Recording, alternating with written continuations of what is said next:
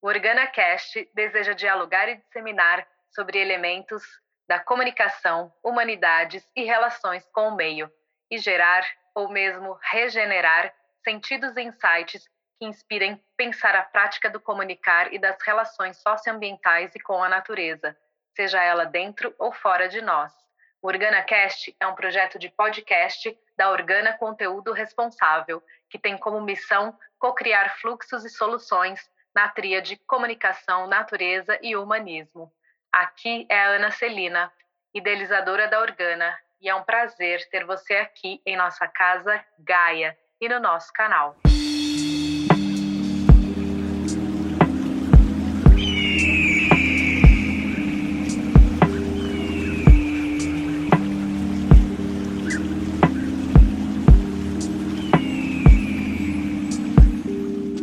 E já que falamos de relações, diálogos com humanos no primeiro episódio com a Carolina Nalon, nessa conversa com a Carla Zorzanelli, que traz a suavidade do aroma da floresta, a conversa é sobre relações com os não humanos, interconexão e interrelação com os outros seres, provocando a prática e aos olhares mais integrativos com a natureza a nossa própria e aqui no cerca.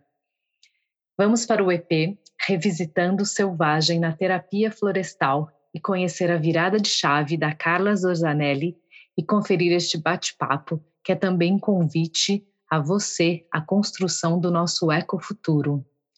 Quem vem? OrganaCast, Comunicação e Natureza, num play.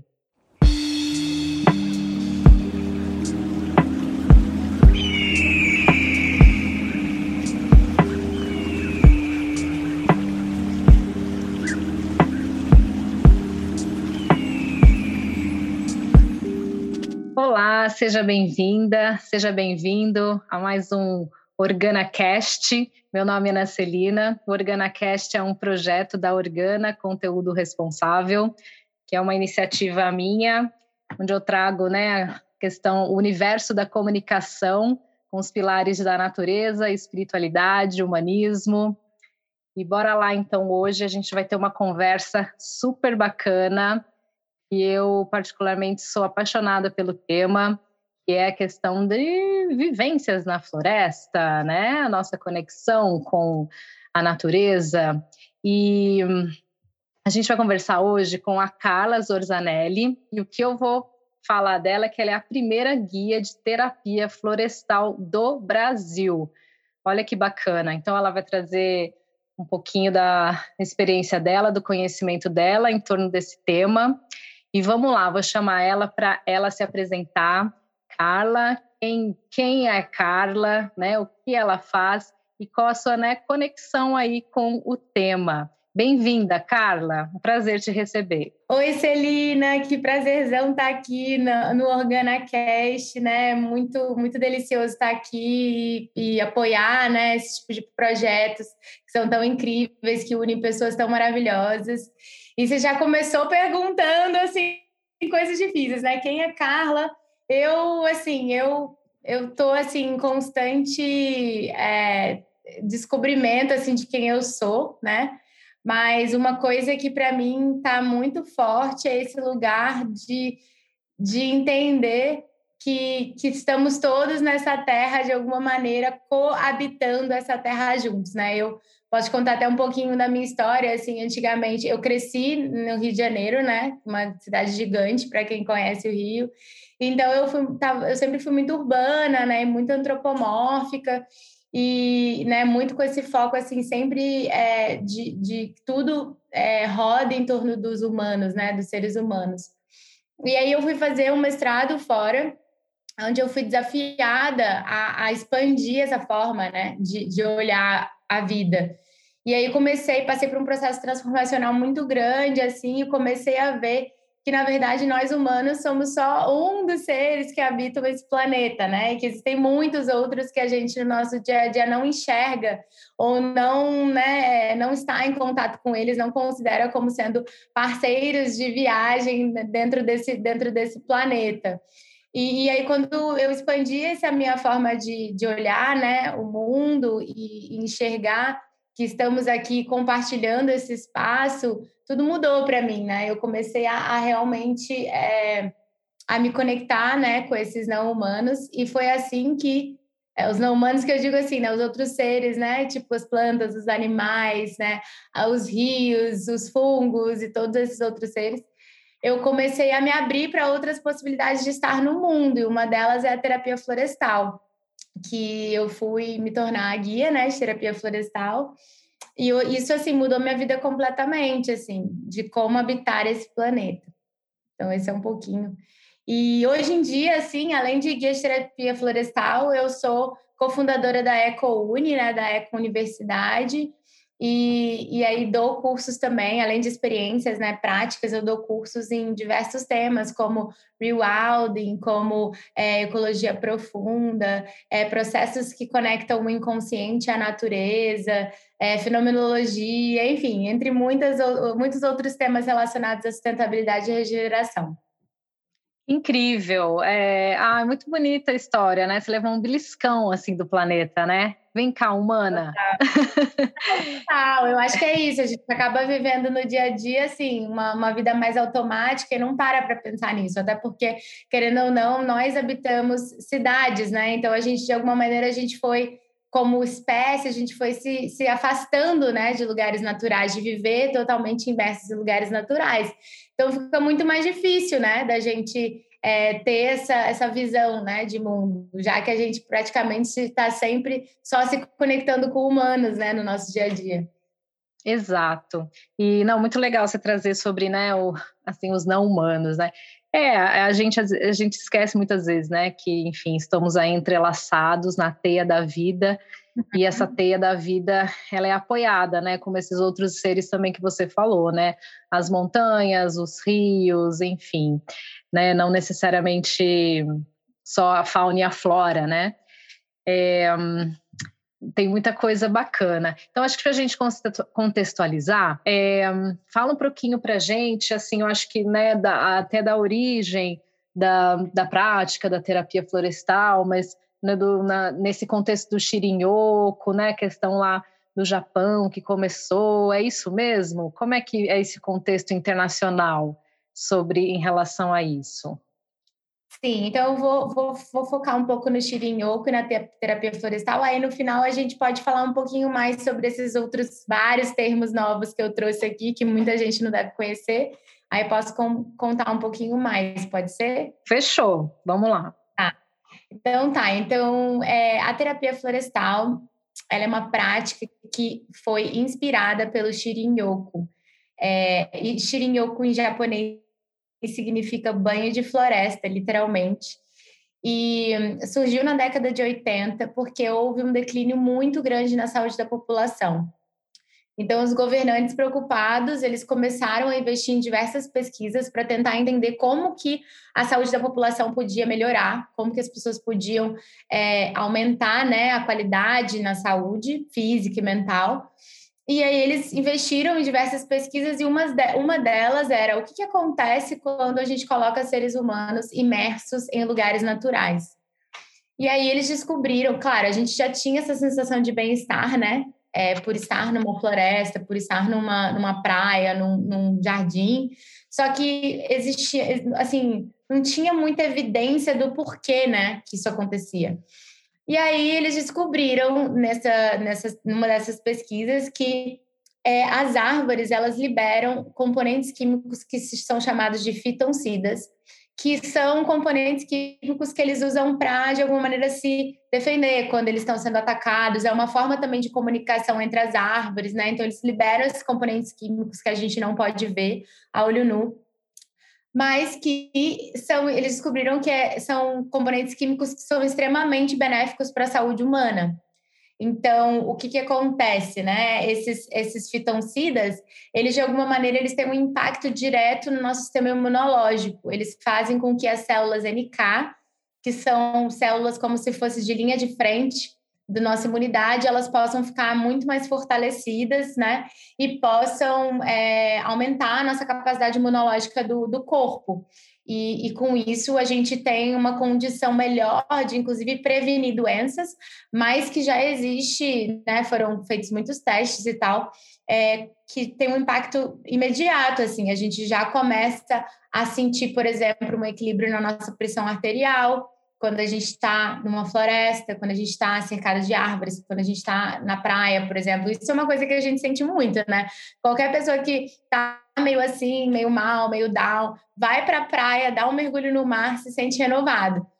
Então é um pouco isso, assim. Claro, os fitoncidas eles estão conectados às plantas e às árvores, mas que foi o que foi descoberto, né, na década de 80. Mas desde a década de 80 para frente Muitos outros estudos foram feitos em, em outras situações, é, em lugares naturais, com diversos elementos, e foi assim uma extensa pesquisa de diversas maneiras já foram já foram feitas, descobrindo o quanto que é, é, estar em lugares naturais de alguma maneira é, é, impacta a nossa saúde não só física, como no caso dos fitoncidas, mas também mental, né, e emocional.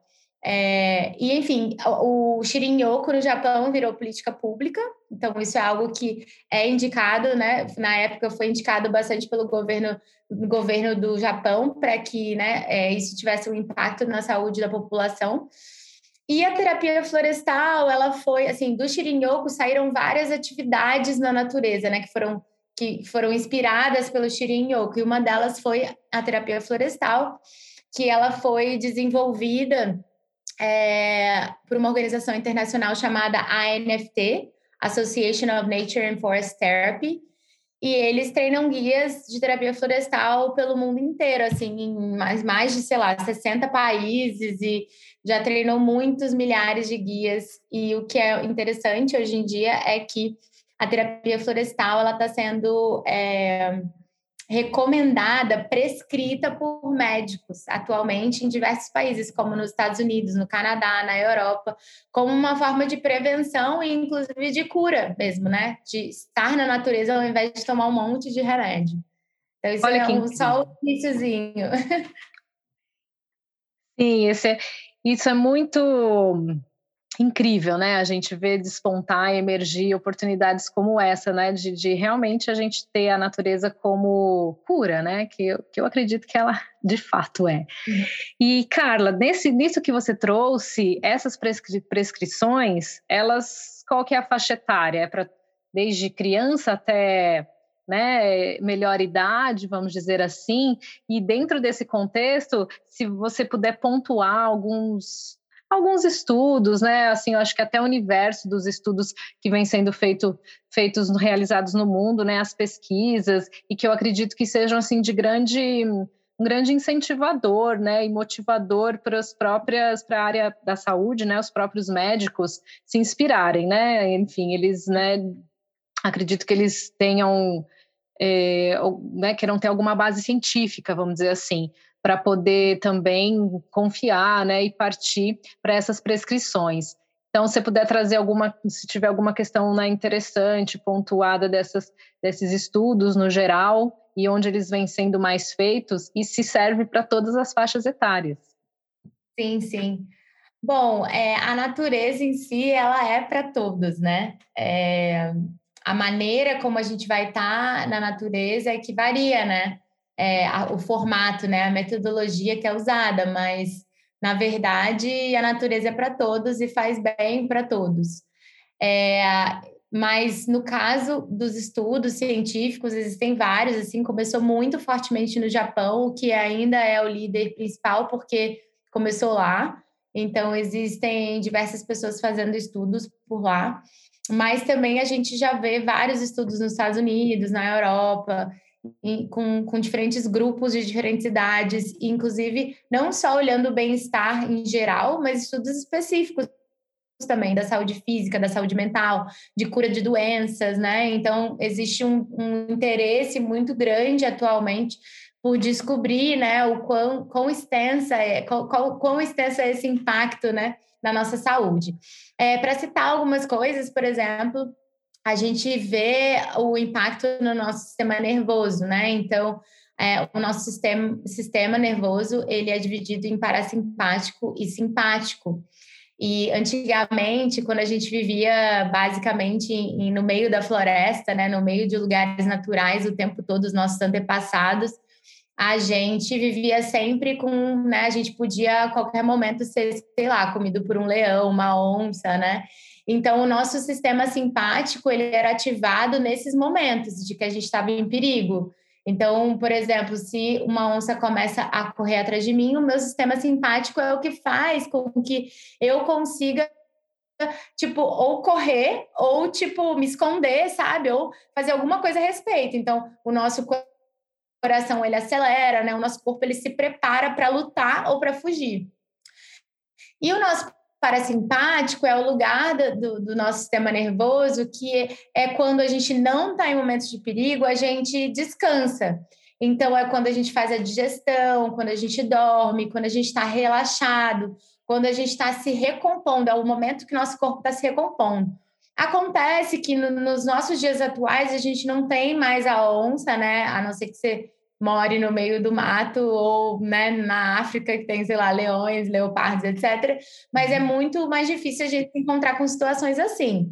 Só que a nossa vida atual, moderna, ela faz com que a gente fique interessantemente, né? E até é, de uma maneira é, que traz dano para o nosso sistema, é a gente fica com o sistema simpático ativado constantemente, praticamente. Por quê? Apesar de não ter o leão, de não ter a onça, a gente está o tempo todo preocupado, a gente sempre recebe informações difíceis, a gente está tá, tá com, tá com medo da pandemia, está com medo da, da, do, da nossa segurança, está sempre tenso, esperando informações, está no computador, tá, né, tem que entregar aquela coisa, então está sempre nesse lugar meio de, meio de preparação, luta e tensão.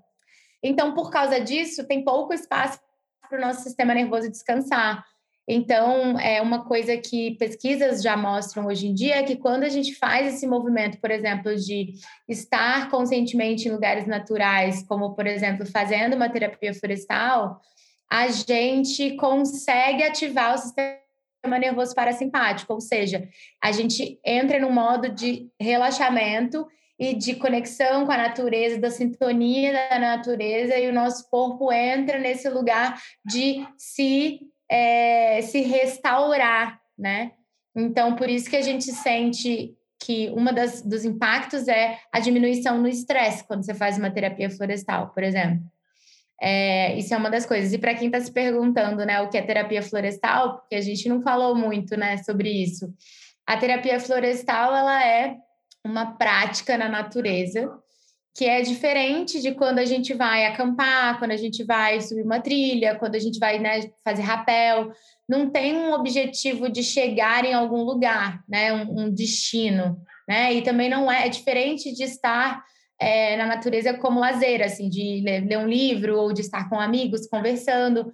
Essas coisas todas são maravilhosas, mas o convite da terapia florestal é que a gente vá para a natureza, é, desacelerar. Então, tudo que a gente faz na terapia florestal é de um lugar muito mais devagar do que a gente faria na nossa vida normal, no nosso cotidiano. E durante, né? E aí, a terapia florestal, ela pode ser entre, sei lá, uma hora e meia, três horas, depende de quem vai guiar a experiência e aonde vai ser. E aí, durante toda essa experiência, a gente faz uma leve caminhada que não, não, assim, não ultrapassa meio quilômetro durante todo esse tempo. E é feito convites sensoriais, onde a gente vai é, ativar os nossos sentidos e estar muito mais conscientemente e plenamente na floresta. E quando eu falo floresta, pode ser parque, pode ser praia, pode ser é, qualquer lugar na natureza, na verdade, um jardim, um quintal. parques, esses par, parques urbanos, né? A gente quando então quando você fala floresta, né, vem assim as áreas protegidas, né? Alguma coisa que possa ser mais é, selvagem, robusta, né? Vamos dizer assim. Mas assim, às vezes uma praça, né? Que você se sinta bem, que tem ali algumas árvores, flores, né? Aquele só de você realmente olhar para um, é, às vezes até os, alguns canteiros, né? Que por sorte algumas regiões em cidades possam ter já te traz uma um lugar assim, eu acho que mais ao encontro aí do parasimpático, como você falou. Sim, é, O Carla, isso conecta com uma questão que gostaria que você trouxesse para a gente, que é assim, então, né, pelo que você já, já comentou desde o início, né, tem um benefício para a saúde física, né, mesmo, além, né, de mental e, e emocional, e, e esse, assim, como é que é assim, queria que você falasse um pouquinho desse gancho, né, dos benefícios da saúde com essa hum, questão da conexão da com a natureza, né, que é algo uhum. que você já citou, mas eu acho que é algo muito significativo para que de repente isso aconteça? Sim, sim. É, na verdade, os benefícios físicos, mentais e emocionais, eles são infinitos. Eu só citei um dos estudos, mas tem vários outros estudos, né, que a gente precisaria de muito tempo para falar. Mas uma coisa que bom que você trouxe isso, né? Porque eu acho que uma das coisas que a gente tende como sociedade antropomórfica é de sempre ir para a natureza como buscando algo para nós e só, né? Um benefício para nós e só. E a natureza está aí, né, mostrando que ela realmente pode trazer vários benefícios para a gente. Mas eu acho que um convite que a terapia florestal faz é de como que a gente pode estar na natureza, recebendo esse benefício que a natureza tem para nos trazer, mas que não só para por aí essa relação, né? de só receber, né? Como que a gente, de alguma maneira, restaura esse lugar de estar na natureza de um lugar de reciprocidade, de um lugar de entender que existem outros seres ali, naquele lugar que a gente está, né? Sejam árvores, sejam né, a grama, seja os diferentes animais, insetos que estão ali. Como que a gente volta a olhar para eles de um outro lugar e volta a se conectar e se relacionar com eles como os nossos antepassados faziam de uma maneira muito natural. Então, tem esse desejo e essa intenção também, né, de, de restaurar, de relembrar esse lugar de reciprocidade com os outros seres e não só um lugar de exploração, né, de que a gente só recebe. E essa sua fala me traz, eu acho que a gente podia abordar um pouquinho, o que, que você acha desses conceitos que eu também fico assim super curiosa para saber mais e tendo a oportunidade de vivenciar, né? Que é o uhum. rewilding, é, essa questão também que eu acho que entra no universo, né? Que eu, é uma referência da, da fenomenologia que você pode trazer para gente. O que, que uhum. você acha? É, tá nesse contexto, né? Sim, com certeza, tá? Assim, são nomes diferentes, é aí que eu sinto que tem objetivos parecidos, né? Então, por exemplo, a fenomenologia ela vem como um convite para que a gente repense a forma como a gente faz ciência. Então, né, de, desde a revolução científica, a gente começa a olhar para todos os seres como objetos e começa a estudar eles como se eles fossem objetos. Então, por exemplo, o sapo, para a gente entender o que é a vida e como a vida funciona, a gente vai dissecar o sapo. Para dissecar o sapo, a gente precisa matar o sapo. E aí é um pouco contraditório. Como você vai estudar sobre a vida daquele ser se ele está morto, né? Quando você está estudando. E aí a gente vai cortar o sapo em diferentes partes e analisar essas diferentes partes como se fosse um objeto, alguma coisa morta, né? Então, o convite da, da, fenomenologia é como que a gente volta a olhar o fenômeno como um sujeito e não como um objeto. E entrar em relação com ele, observando como que ele está constantemente se tornando, constantemente sendo, e não como se fosse uma coisa estática, né? Porque isso é uma coisa, né, que uma das, uma, uma das verdades da vida, uma das, uma dos convites da vida é que existe essa impermanência, né, na vida além da morte, essa é uma das únicas certezas que a gente tem, que a gente está constantemente mudando. Assim como acontece com a gente, acontece com o sapo também. Então, como que a gente fica em relação com uma planta, é, olhando para ela cientificamente, existem várias metodologias de fazer isso, estando com ela e observando como que ela está no mundo em diferentes estações, em diferentes horários, em diferentes momentos, é, e, e está ali presente com ela. Então, a fenomenologia é um pouco desse convite. E aí, por exemplo, entrando no rewilding, né? O rewilding, ele é um movimento que surgiu na Europa, é, porque, enfim, na Europa é onde todas as florestas, não todas, mas muitas florestas já foram devastadas, né? Eles já estão num ponto de que a industrialização e desenvolvimento já foi tão danoso, né? Tão devastador que eles têm poucas florestas. Então, começa a surgir um movimento de o que, que a gente vai fazer com relação a isso, né? Reflorestar é legal, conservar é legal, sim, mas a gente entende que a conservação ela também pode vir de um princípio de dominação, de como que a gente vai fazer do nosso jeito como ser humano.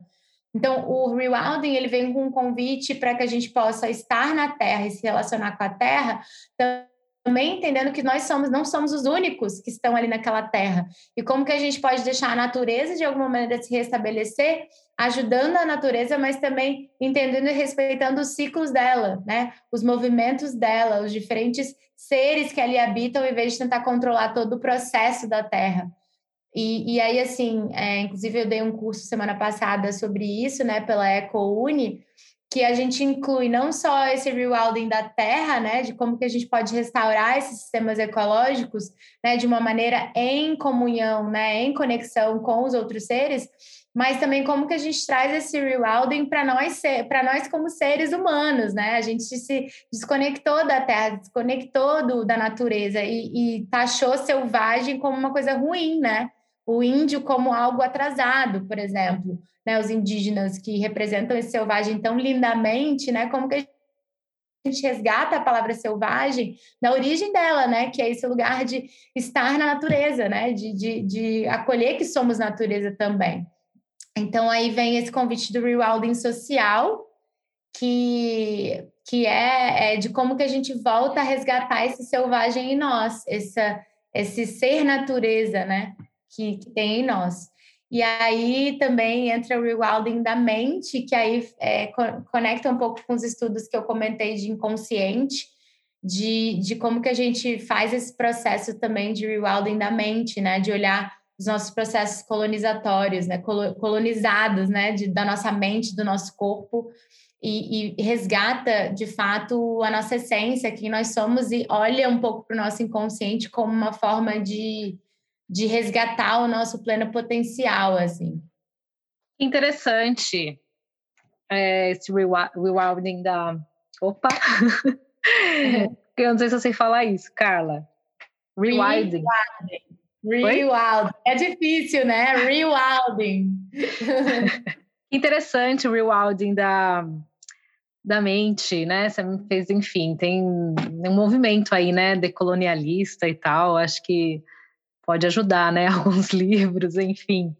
É, essa questão que você trouxe, não só acho que só para a gente pontuar e fazer uma reflexão em relação a oportunidades, hábitos, né? Essa questão da própria valorização e por que não um pertencimento mesmo, né? Com os nossos bens naturais aqui, né? Nós brasileiros, por exemplo, diante desses dessas florestas maravilhosas que a gente tem. Quando você comenta da, da visão que hoje né, os europeus, aí em específico, têm em relação aos seus seus remanescentes aí de floresta, né, os fragmentos deles lá que sobraram. É, enfim, né, a gente sabe que eles estão né, aí há vários anos de civilização na nossa frente, então eles já sabem né, o, qual é o, o prejuízo de ter destruído né, a degradação das florestas e tal. Então, acho que esse é um dos pontos, né? Um, a condição que eles têm. Dois, o tamanho do território que eles têm e, né, e o histórico deles, o que eles já aprenderam com os erros, vamos resumir assim. E né, eu vejo gente falar, né, eu acho que eles têm essa essa acho que essa valorização maior dessas oportunidades de estar na floresta, de cuidar, coisa que eu já vi gente comentando que nós brasileiros não temos, né? Uhum. É, você atribui isso assim a, ao que é um misto assim de cultura, de realmente de momento, né? A, a, tal da consciência, conscientização que a gente vem aí, né? A gente que eu digo, né? Do movimento da conservação socioambientalista vem trazendo para despertar essa importância, né? Enfim, relacionada à sobrevivência mesmo. Então, sabe, diante disso, dessa conexão, dessa, dessa valorização com as nossas florestas, né? No contexto dos seus estudos, da sua experiência, como que você percebe isso? Faz, faz sentido? Sim, eu sinto essa diferença, assim, Celina. Claro que é muito difícil generalizar, né? Tem pessoas e pessoas em todos os lugares, mas eu sinto sim que, de alguma maneira, os europeus atualmente eles tendem a estar e valorizar mais os ambientes naturais do que nós aqui no Brasil. É, e claro, aqui no Brasil a gente vê né, os, os povos originários que nunca deixaram, né, nunca se desconectaram, sempre estiveram em comunhão, em conexão com os seres não humanos. E, né, e que bom, né, que eles estão nos relembrando isso agora que a gente começa a olhar para isso de novo e estar tá mais aberto para isso, né? Acho que a pandemia, bom, antes de falar da pandemia, eu sinto que tem esse lugar do Brasil, e aí são teorias minhas, né? Eu não sei, assim, não fiz nenhum estudo e tal, mas eu sinto que ainda tem um desejo muito forte é, de nós brasileiros de, assim, de valorizar as cidades, como se viver em cidades ainda é o, o, o, o que mostra o que é sucesso, né? Então, é, ter o carro, ter a casa de concreto, de cimento, né? Ainda é o sinônimo de, de sucesso para muitos de nós brasileiros, assim.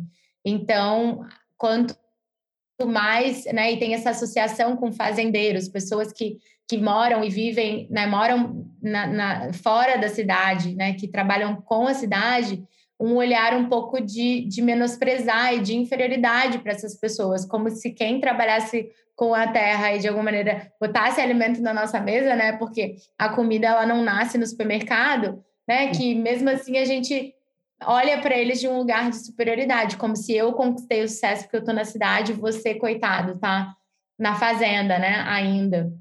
E, e, isso se reflete, inclusive, na forma de vida né, das pessoas. Realmente, as pessoas que moram, em, né, que vivem, né, o pequeno agricultor, ele ainda passa dificuldade, ele ainda tem dificuldade né, para pagar as contas, para comer. Ele ainda não é valorizado pelo trabalho tão maravilhoso que ele faz de dar comida para a gente, por exemplo, né?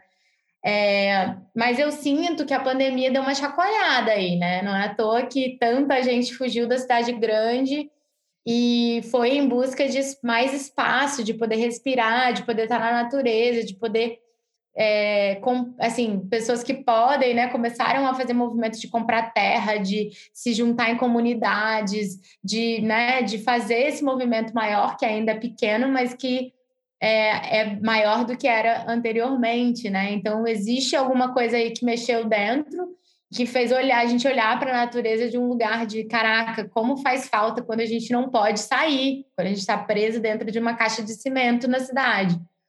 É, e com isso, assim, concomitantemente, graças né, a, a, a, maravilhosa, aos maravilhosos povos originários, a gente tem a quem olhar, né? E a quem, tipo, aprender com, a quem, tipo, possa, é, a gente possa nos inspirar, possa se inspirar para poder relembrar esse lugar de conexão com a Terra, né? Então eu sinto que tem um boom agora com pessoas como Ailton Krenak que maravilhosamente nos traz sabedorias que a gente precisa tanto resgatar, né? A sabedoria ocidental nos levou para muitos buracos e está nos levando para buracos ainda mais profundos, né? Então, é tempo de ampliar a, as possibilidades, né? ampliar as sabedorias, né? expandir as nossas formas diversas de olhar o mundo para que outras visões de mundo possam enriquecer a nossa forma de estar no mundo como um todo, né?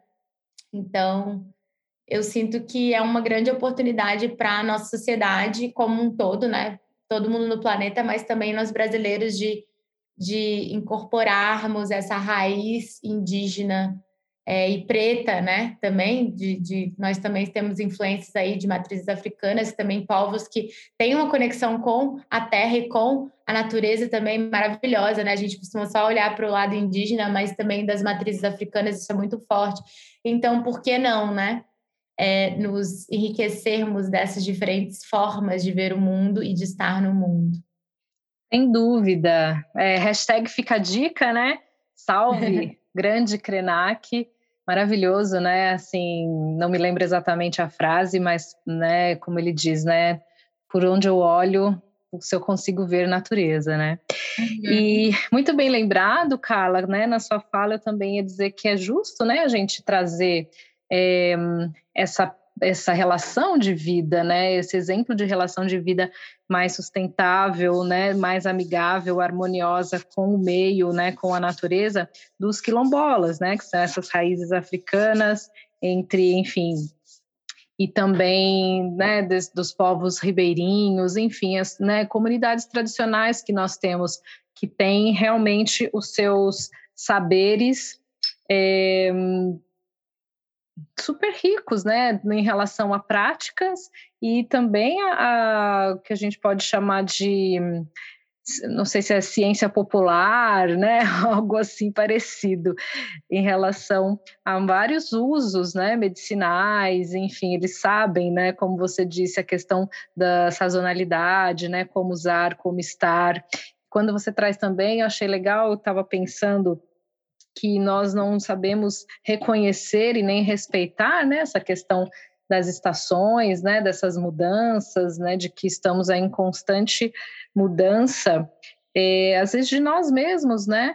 Aqui a gente assim acaba que essa essa não conexão, né, com a natureza, esse distanciamento nosso, a gente acaba que sem perceber a gente se desrespeita eu vejo, né? Porque é um ritmo, né? Eu, eu sinto profundamente a questão do frio, né, do inverno, o outono, né, como mexe, eu acho que nós mulheres também, em, é, até dentro do mês, né, as nossas nossos famosos ciclos lunares aí, é, a gente sente, tem um, um respeito, né, em relação à, à, disposição, mas que essa vida, como você falou, da cidade atropela tudo, né? Então, não é à toa que estamos aí com índices de estresse, entre outros incômodos físicos e mentais, né? Sim, com certeza. Nossa, isso é muito interessante que você falou, porque é isso, assim, a gente a gente entra num modo de vida, né, capitalista, correria máxima, temos que ganhar, porque a gente precisa pagar as contas, né? Tem esse desafio aí, que é Sim. estamos somos filhos da transição né? Então a gente ainda precisa pagar a conta, apesar de que a gente também quer construir um mundo diferente, né? Para os nossos filhos ou para nós mesmos. Mas com isso a gente aumenta o ritmo e desconecta total, se desintoniza total dos ciclos da natureza, né? Que nós somos parte. E eu também percebo que esse, essa forma ocidental, né, de estar no mundo, ela também ela perpassa por uma colonização do nosso corpo também, né? Então quando a gente é pequenininho, a gente observa o mundo, está no mundo muito pelo nosso corpo, né? A gente cheira as coisas, coloca coisa na boca, né? Tipo, quer tocar tudo, quer pegar em tudo. E aí, com o tempo, a gente é convidado a, a focar na mente, né? No racional. O racional é mais importante. Então, a gente começa a se desconectar do nosso corpo e hoje em dia está menos o nosso corpo, a gente escuta menos o nosso corpo, a gente ativa menos os sentidos, é muito mais de uma maneira inconsciente, né? Quando a gente está comendo alguma coisa, mas não é, não tá plenamente no mundo com o corpo, né? Muito mais com a razão. Quantas vezes eu já não me peguei, por exemplo, sei lá, tomando banho e em vez de estar tá sentindo a água caindo no meu corpo, eu estou pensando em várias coisas que eu preciso entregar, que eu preciso fazer. Quem não faz isso, né? A gente faz isso o tempo todo, tá sempre na cabeça não no corpo. E uma coisa também que eu percebo é que também existe essa, esse lugar da colonização do corpo do que a gente espera, né? É, que, que a sociedade espera do nosso corpo. Então, se, no, se na infância a gente começa a perder né, aos poucos, quando a gente vai crescendo, entra na escola, etc., esse lugar da conexão com, com os nossos sentidos, na nossa adolescência, por exemplo, é muito forte esse lugar de, de, de entender que o nosso corpo não é suficiente, de que o nosso corpo não está ok, da gente, né, da sociedade nos colocar nessa pressão do que, que deveria ser o nosso corpo, qual o modelo de perfeição, né? Sendo que todos nós somos únicos, todos nós temos corpos diferentes, somos seres diferentes do mundo, né? Então, é, esse, é, é, são, são muitas nuances, nuances, né? Em todos esses desse papo que a gente está tendo, assim, né? De como a gente está vivendo no mundo. Sim, muito interessante. Ah, e assim, inspirada aí na sua fala também, eu vou até abrir um parênteses de um comentário que eu vi um, um TEDx um dia desses aí, é um professor, é, se não me engano, ele é inglês, é, eu não me lembro o nome dele, mas enfim, ele, ele é um super ativista sobre repaginar né, as escolas, e ele trabalha muito com a questão né, da, da que a criatividade nossa vem sendo é, a gente já sabe disso há algum tempo, né? Ela vem, ela é tolhida, né? E aí, quando você, você é criança, você tem essa questão, como você falou, né? Da tal, do brincar, vamos dizer assim, da expansão, essa relação mais do corpo consciente, né? Que a criança precisa daquilo para se desenvolver. E né, principalmente aí através dos sentidos e que tem relação com, o que a gente vai ser também num, num futuro breve, né, em relação à autoconfiança, aprendizagem, equilíbrio. E aí, quando você entra na escola, você Aí ele falou que a gente, quando né, vai passando o tempo, a gente vai entrando na escola e aí a gente vai sendo trabalhado só da, né, daí da cintura para cima, não sei o quê. Tem, aí chega numa fase que é só do pescoço para cima. E eu acho que tem Exatamente. Uhum. Não é? E é muito louco. Aí, assim, eu acho que tem relação com isso que você falou, né? Porque essa questão realmente da gente estar presente, quando a gente fala até né, da, da atenção plena, né, do mindfulness, que eu acho que tem também a ver quando a gente está disposto a se conectar com a natureza, né? Que a gente está num ambiente natural. É, a gente precisa disso, né? De estar presente, que é você está ligado nesses sentidos. E aí, enfim, para fechar aqui esse parênteses, aí quando a gente está aí no mercado, né, de trabalho, você fazer isso, você vai fazer aquilo, né? Nossa, a criatividade é tida como, né, tal, a flexibilidade, a adaptabilidade, coisas que não são tolhidas, né? Logo depois, logo que a gente começa na, na vida escolar, vamos dizer assim. Então, acho que, enfim, como você falou, é uma, é uma questão de muitas nuances, né? Sim, sim, pois é. E aí, nas empresas, não, muitas vezes ninguém sabe porque as pessoas estão perdendo a criatividade, né? É porque a criatividade ela não surge do racional, né? Ela surge de outras de outros lugares. É, que enfim a gente precisaria de muito tempo para falar sobre isso, mas é, tem muito a ver com ativar outros lugares do nosso ser e não só o racional, para que a gente possa abrir, se abrir para o fluxo da vida de novo. Mas é, eu acho que esses são os convites, né? Assim, de como que a gente primeiro é, retoma esse lugar que aí falando um pouco da ecologia profunda, né? Que eu, que eu não falei antes. A ecologia profunda, ela, ela nos convida primeiro a gente resgatar esse lugar da experiência profunda, que significa como que a gente pode estar mais presente na natureza de maneira consciente, né? é, passando mais tempo, não, não só como tendo lazer e usufruindo, mas como que a gente está plenamente na natureza e de uma maneira mais frequente, é, para que aos poucos a gente possa relembrar que a gente é natureza, que a gente é parte dessa teia da vida. É, o outro pilar, né, que é muito forte na ecologia profunda, é o questionamento profundo. Como que a gente começa a trazer esse tipo de pergunta, né, para a mesa, assim, do tipo, de que forma eu posso de co como que eu sou colonizado, né? Eu realmente quero fazer esse trabalho que eu estou fazendo, eu realmente quero viver essa vida que eu estou vivendo. Tipo, o que que faz a minha vida? O que que faz eu sentir que eu estou trazendo mais vida para a vida, né? Que eu não estou sendo sugada, minha energia não está indo embora, mas como que eu estou sentindo que a vida de fato está fluindo dentro das minhas veias, sabe? Assim e, e, questionar os nossos hábitos, né? O que, que a gente está escolhendo para o nosso, nosso dia a dia. Ela só me serve ou ela serve também a, a o impacto que isso traz é positivo ou negativo para as outras pessoas, para os outros seres que estão aqui coabitando esse planeta, planeta com a gente, sabe? Então, esse começar a se questionar mais e sair do piloto automático.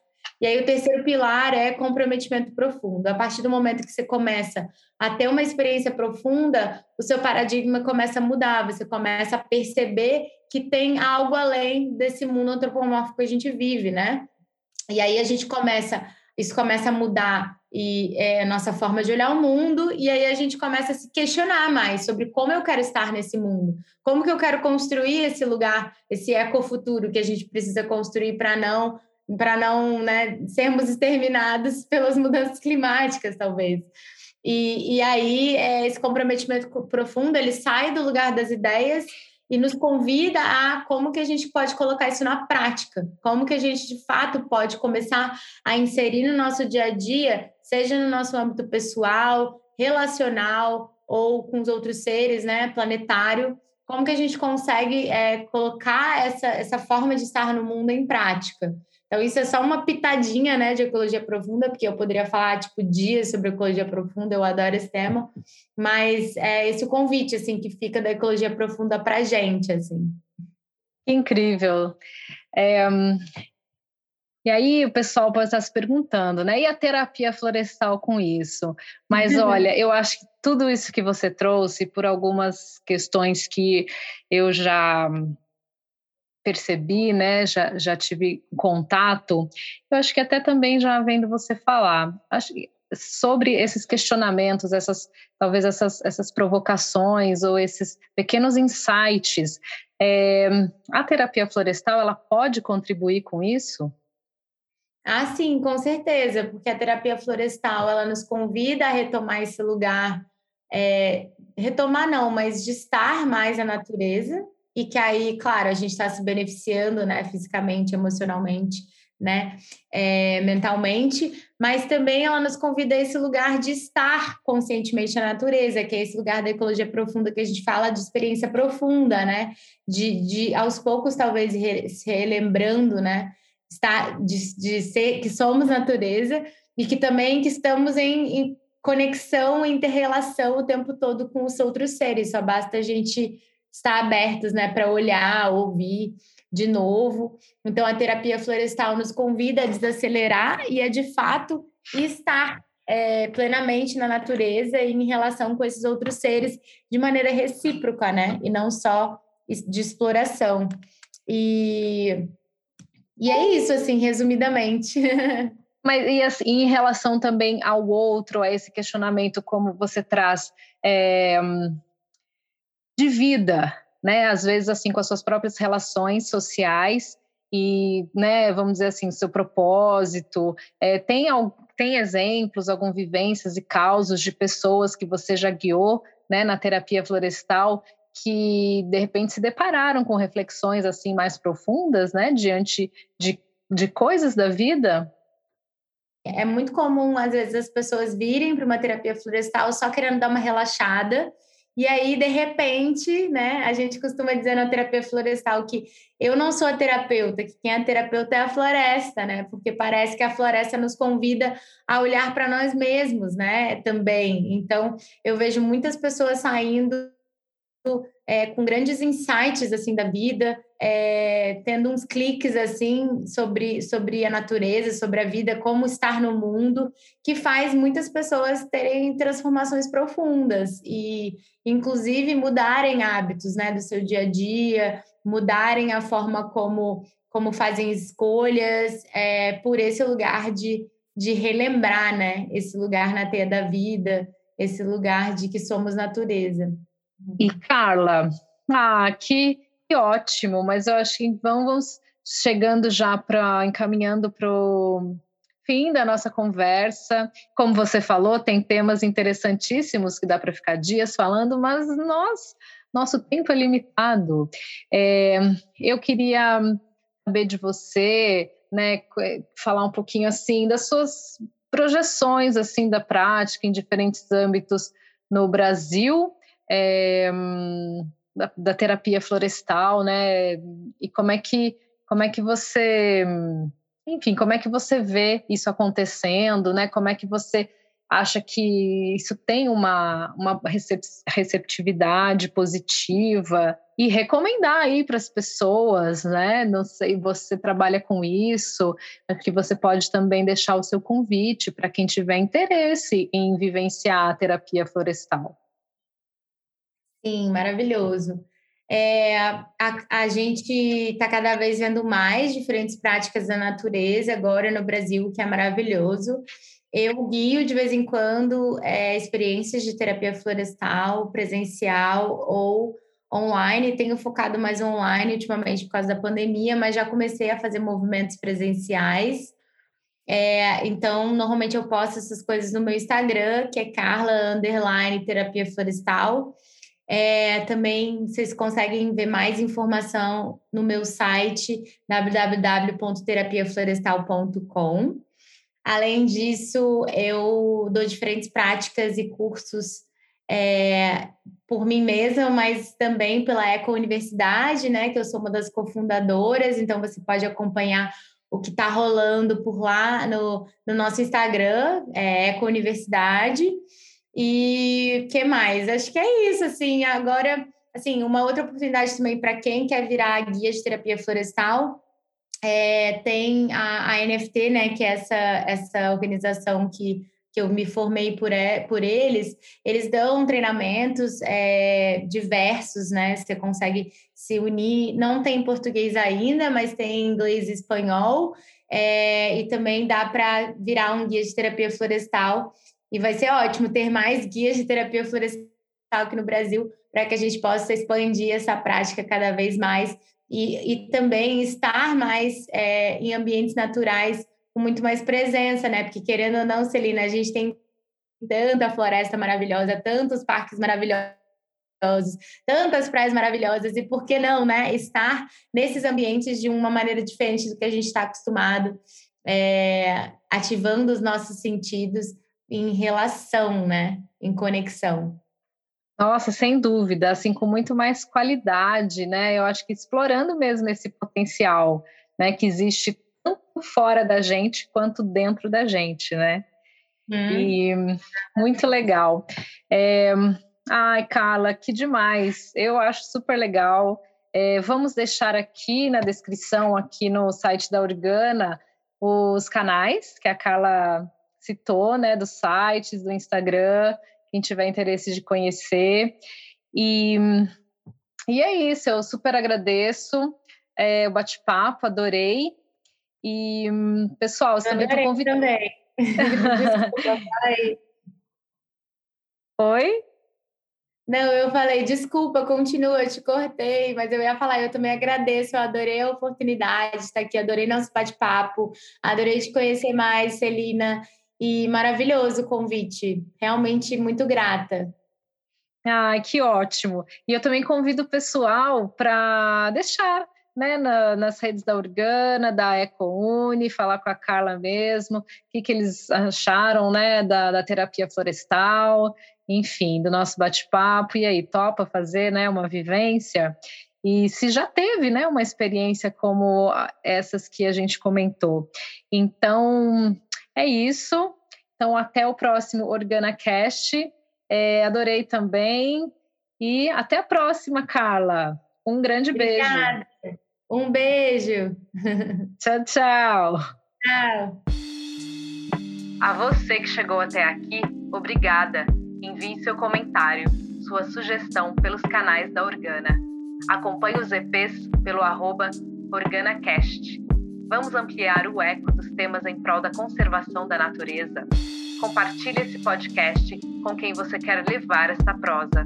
No próximo EP, a gente volta com mais. Até lá! OrganaCast é uma criação da Organa Conteúdo Responsável e produção da 012 Filmes.